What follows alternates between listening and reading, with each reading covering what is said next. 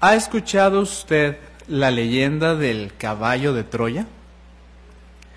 Cuenta la leyenda que los griegos tenían 10 años peleando contra la ciudad de Troya, una ciudad que se caracterizaba por sus altos muros infranqueables. 10 años de ataques y los griegos habían logrado muy poco. Entonces, en cierta ocasión se les ocurre una estrategia. Deciden fabricar un caballo grande, gigantesco de madera y dejarlo a la entrada de las puertas. Y entonces se embarcan y se ocultan en una isla cercana. Cuando los troyanos ven el barco afuera de su ciudad, lo, lo interpretan como una señal del favor de sus dioses y como una señal de victoria. Entonces se alegran muchísimo, abren las puertas de la ciudad, hacen que el, caballo ingrese en los muros, entre en la ciudad y entonces celebran una gran fiesta. Lo que los troyanos no sabían es que dentro del caballo había soldados griegos. De manera que inadvertidamente le abrieron las puertas al ejército enemigo. Cuando el, cuando el caballo se encontraba dentro de la ciudad y todos se hallaban celebrando, entonces los soldados que estaban dentro del caballo Salieron, abrieron las puertas, entró el resto del ejército y arrasaron por completo con la ciudad. Aunque se trata de una leyenda, este relato envuelve o involucra una lección para nosotros. ¿Cuál es? Algo que aparentemente puede ser bueno, puede esconder un riesgo desastroso para nosotros. Donde 10 años de ataque no habían tenido éxito, una noche de engaño fue la que lo tuvo. Satanás sabe esto. De hecho, en la Biblia se le reconoce o se le da el título de el padre de la mentira. Satanás sabe de la eficacia del engaño para lograr sus fines. Note, Juan 8:44 es el texto que lo llama así, el padre de la mentira.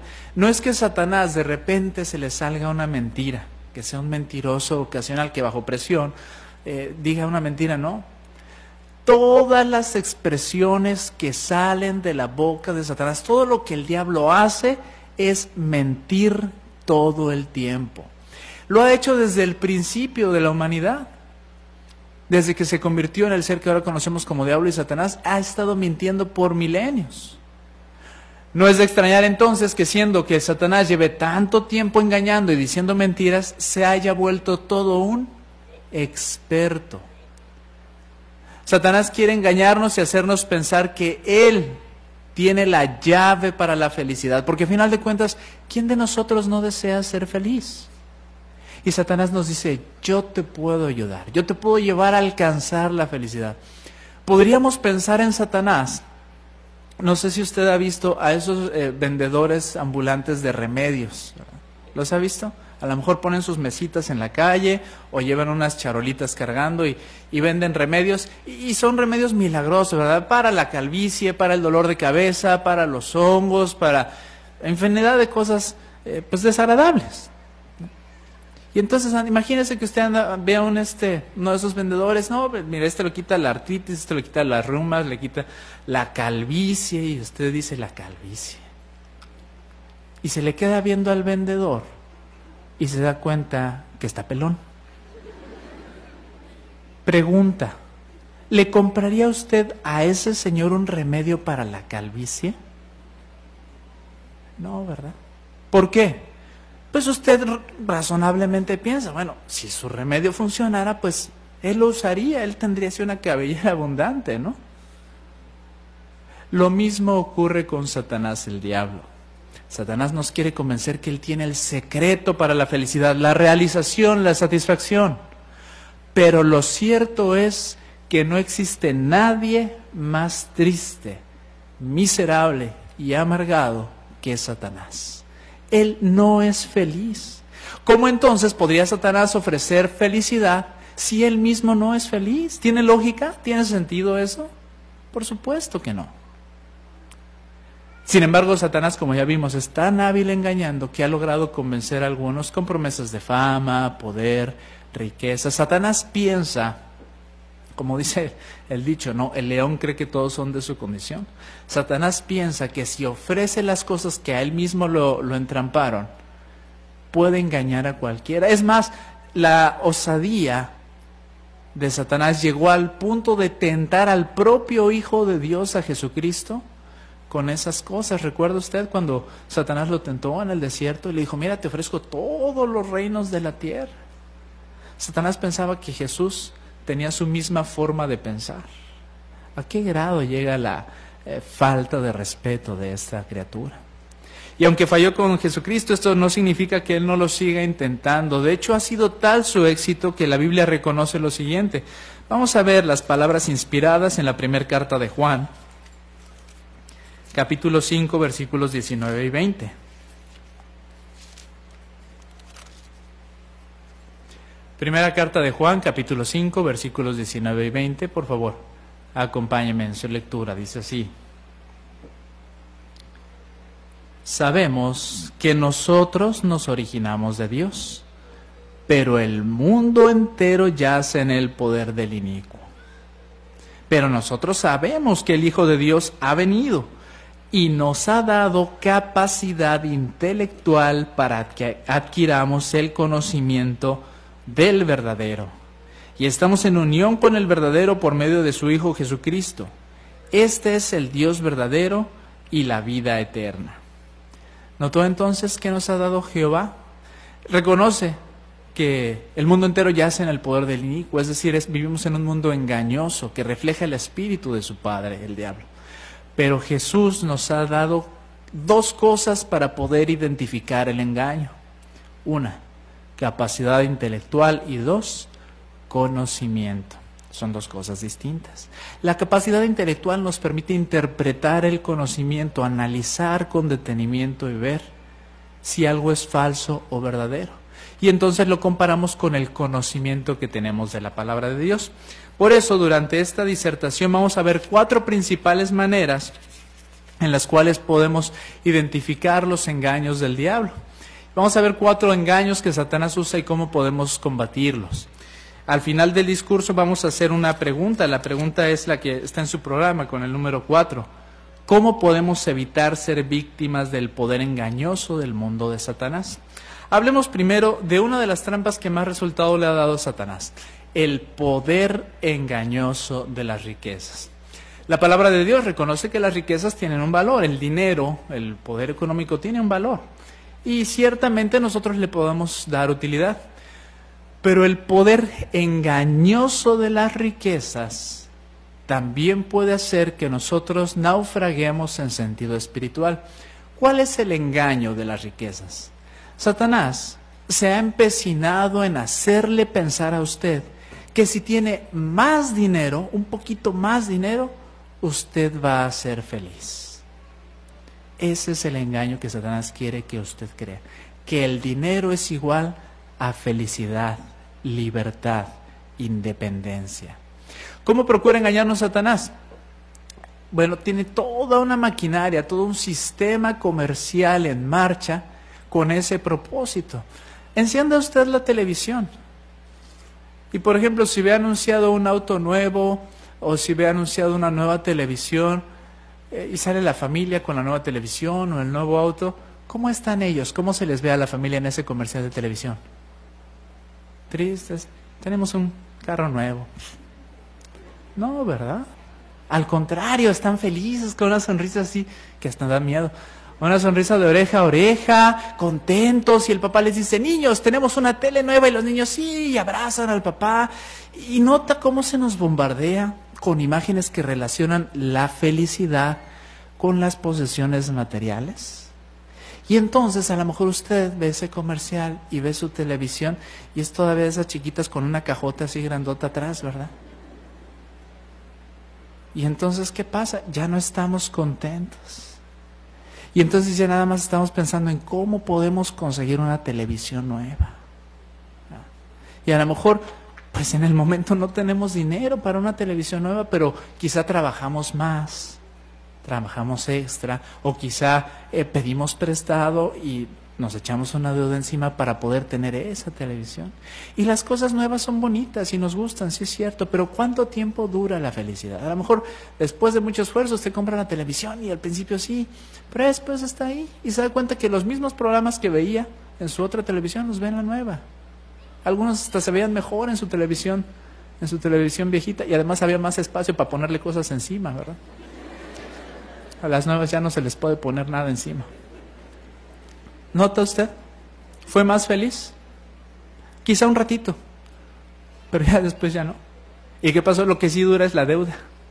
¿Ah? Eso sí dura más tiempo.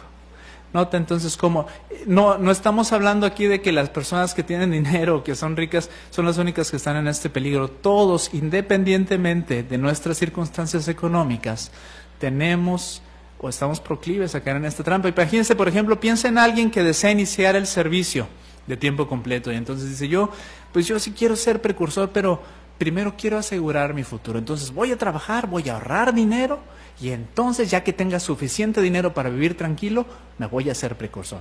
¿Es una meta loable? Sí. Pero es el medio, la manera de llegar.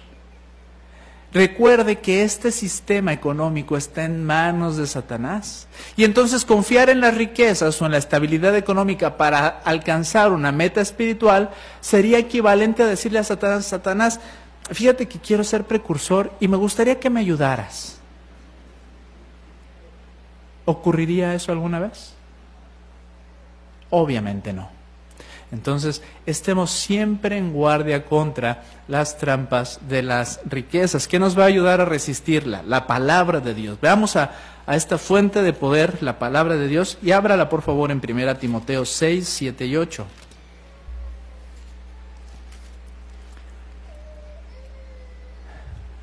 Primera carta a Timoteo 6, 7 y 8. Note el consejo que por inspiración Pablo le dio a otro siervo de tiempo completo. ¿eh? No se lo da a una persona rica, no se lo da a una persona con muchas posesiones, se lo dio a Timoteo, que tenía poco materialmente, ¿no? Y note lo que le dice.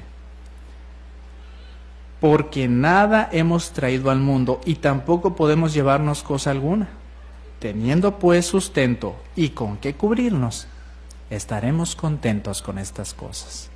Aprendamos a estar contentos con las cosas que tenemos. La felicidad depende de cifrar nuestra confianza en aquel que ha prometido por su palabra satisfacer todas nuestras necesidades. Segundo engaño que Satanás utiliza, el poder engañoso del pecado. Mire, vamos a leer Hebreos 3, 12 al 13.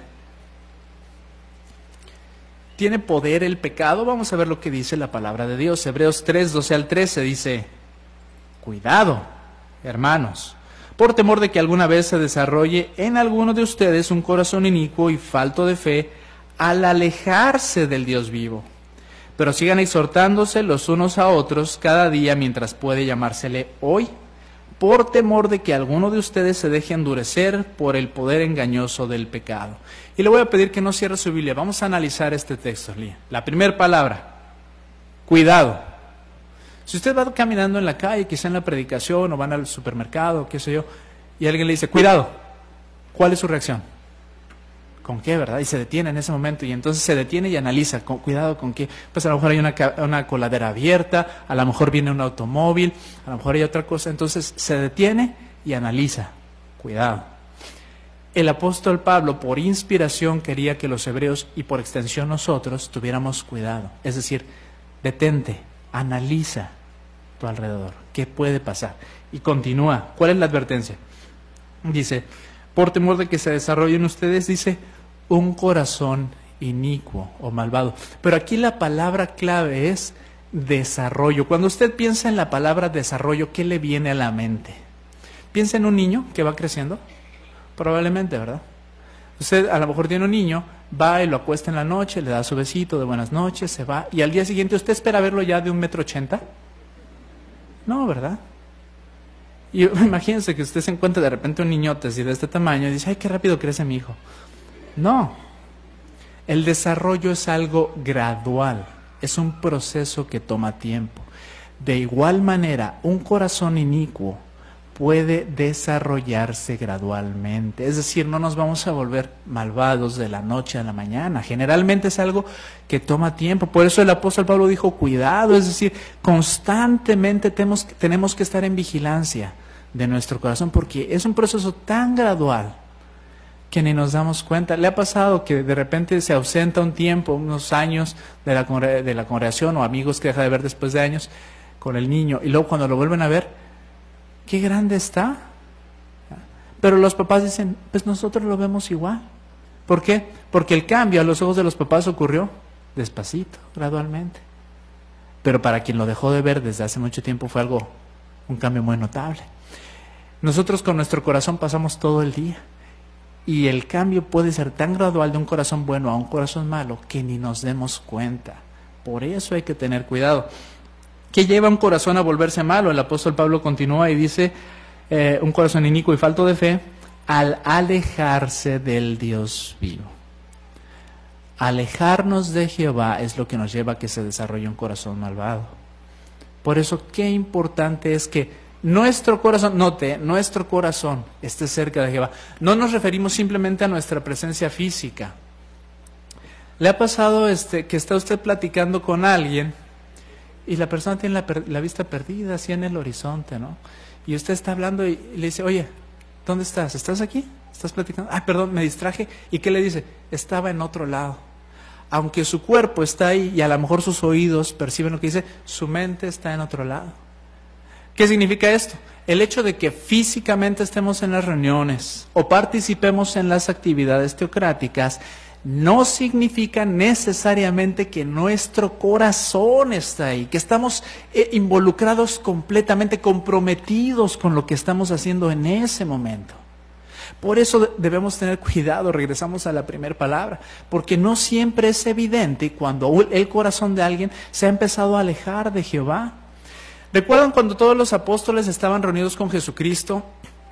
Poco antes de que éste muriera y todavía se hallaba ahí Judas. Y Jesucristo les dice, uno de ustedes me traicionará. ¿Qué dijeron los apóstoles? No soy yo, ¿verdad, Señor? No, les dice, el que mete la mano conmigo en la fuente, ese es el que me traicionará. Pues ni así supieron que era Judas. Ahí está Judas con la mano en el plato, la saca rápido y nadie dijo, ah, se me hace que es Judas. ¿Sabes que Yo he visto que Judas anda mal. Yo he visto que Judas como que ya no es el mismo de antes. Nadie dijo eso. Todos dijeron, no soy yo, ¿verdad, Señor? ¿Qué significa esto? Nuestra relación con Jehová es un asunto entre nosotros y Jehová. Por eso cada quien tiene que vigilar su corazón, porque aun cuando nuestra apariencia exterior pudiera implicar algo, no significa que sea lo que realmente hay en el corazón. Comprometámonos de corazón con Jehová. Evitemos el poder engañoso del pecado. Santiago 1.15 describe el desarrollo que lleva a alguien a caer en las garras del, del pecado. ¿Y dónde inicia todo? Mire, vamos a leerlo, Santiago 1.15.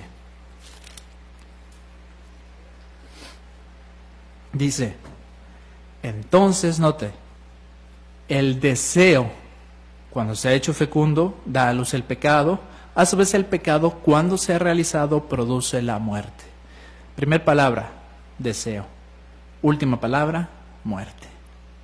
Deseos incorrectos igual a muerte. Por eso es importante que trabajemos en los deseos que hay en nuestra mente. Podemos ilustrarlo así. Imagínese que usted ya se va a dormir, está por apagar la luz, ah, ya tiene sueño.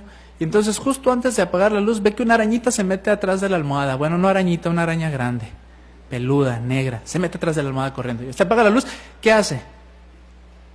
Dice, híjole, bueno, pues ya apagué la luz, ojalá y no me haga nada. Y va y se duerme plácidamente. ¿Hace usted eso?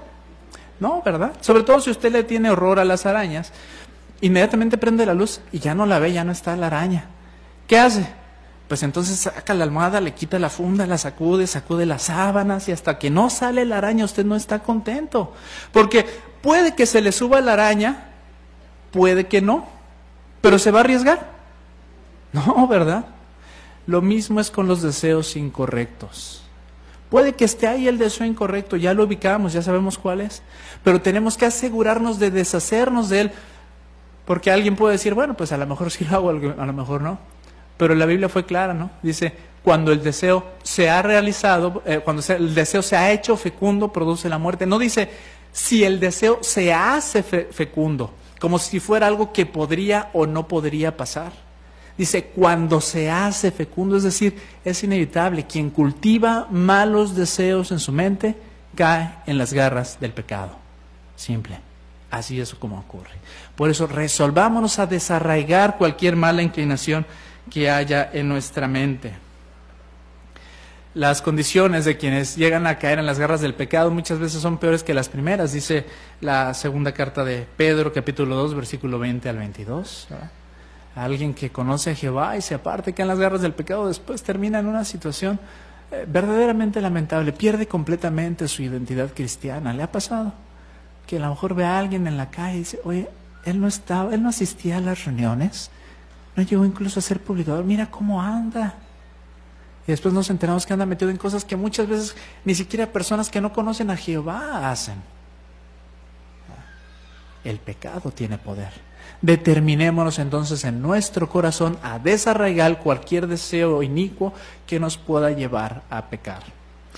Tercera forma de engaño, y esta es una forma particularmente peligrosa, el autoengaño. Y en cierta medida todos hemos caído en un poquito de autoengaño. Eh, digamos que es inherente a la, a la este, naturaleza humana, el autoengaño. Eh, imagínese a alguien que, que está a dieta, ¿no? Y empieza una dieta, entonces lo invitan a comer y sus amigos que no están a dieta le dicen, ándale, prueba.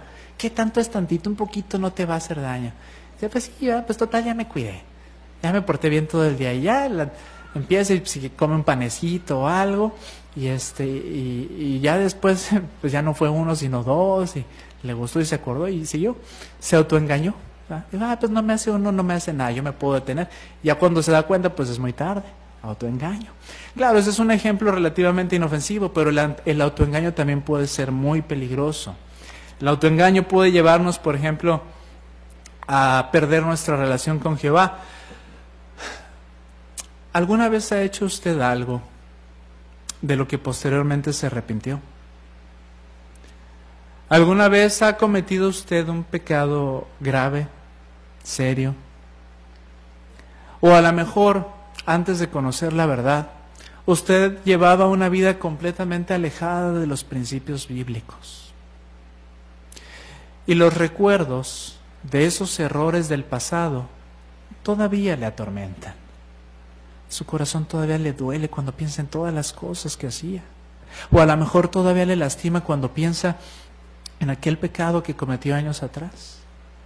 Y a lo mejor acudió a los ancianos, lo atendieron, le dieron ayuda y finalmente recibió disciplina quizá y ahora está en una buena posición en la congregación, pero la conciencia le sigue lastimando. Se sigue sintiendo mal por eso que ya pasó. Eso puede desanimarnos.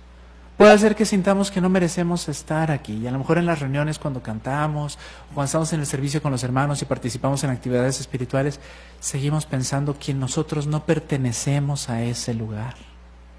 Es que yo soy muy malo. Yo sé que Jehová es bueno, yo sé que Él es misericordioso, pero, pero lo que yo he hecho ha sido tan malo. No hay forma en que Jehová pueda perdonarme. Ese es un autoengaño. ¿En qué sentido? Mire, Vamos a, reflexionar un poco. ¿Cuál fue el precio que Jehová pagó por usted? ¿Cuál fue el precio que Jehová pagó para que usted pudiera tener una relación con Él?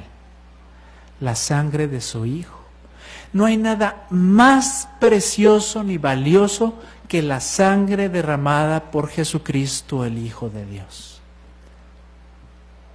Pregúntese, ¿habrá algo que el precio de la sangre de Jesús no cubra?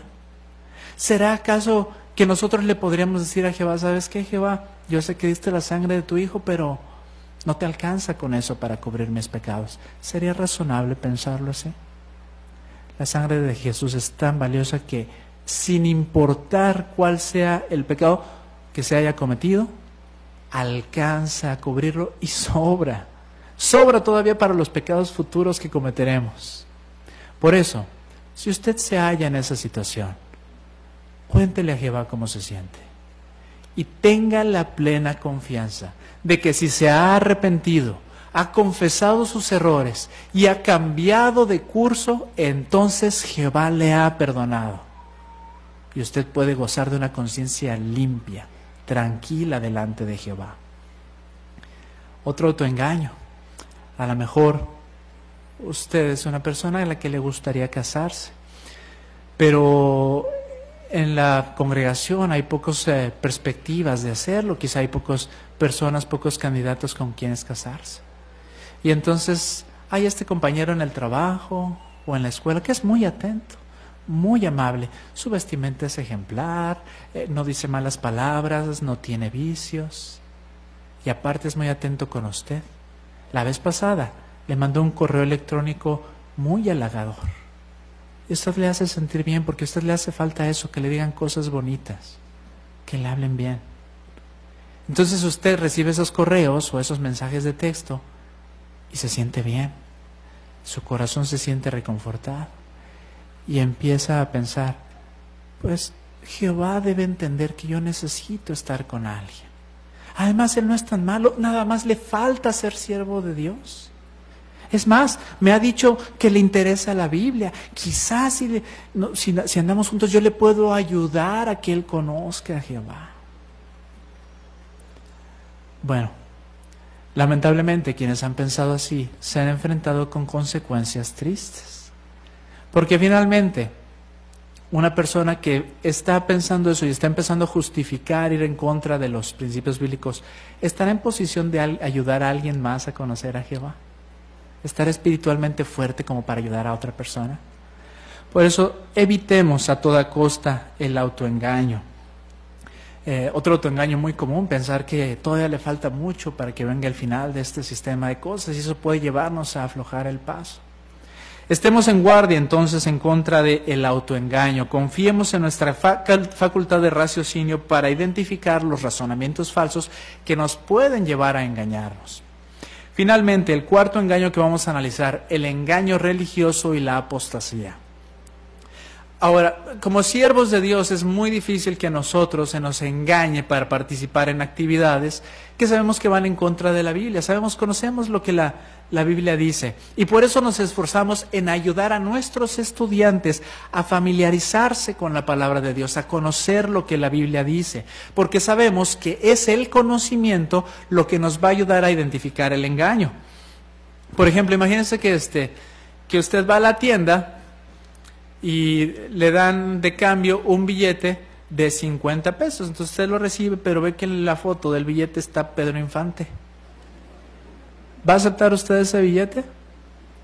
Obviamente no, porque usted ya ha visto billetes de 50 pesos antes y sabe que Pedro Infante no sale en ellos. Pero si yo le preguntara, ¿quién está en los billetes de mil libras? ¿Usted sabe? Quizás algunos contados en el auditorio, la mayoría nunca hemos visto, yo no sé ni siquiera si existan, la verdad. No podríamos distinguirlo de un billete verdadero y de un billete falso. Si alguien nos da un billete de mil libras con la foto de la reina de Inglaterra, no sabemos de si, si es falso o no porque no tenemos conocimiento. El conocimiento entonces es lo que nos ayuda a determinar si algo es falso o verdadero. Ahora, no es solo el conocimiento. Nuestra confianza en Jehová está involucrada. Mire, vamos a ver lo que dice Romanos 16, 17 y 18.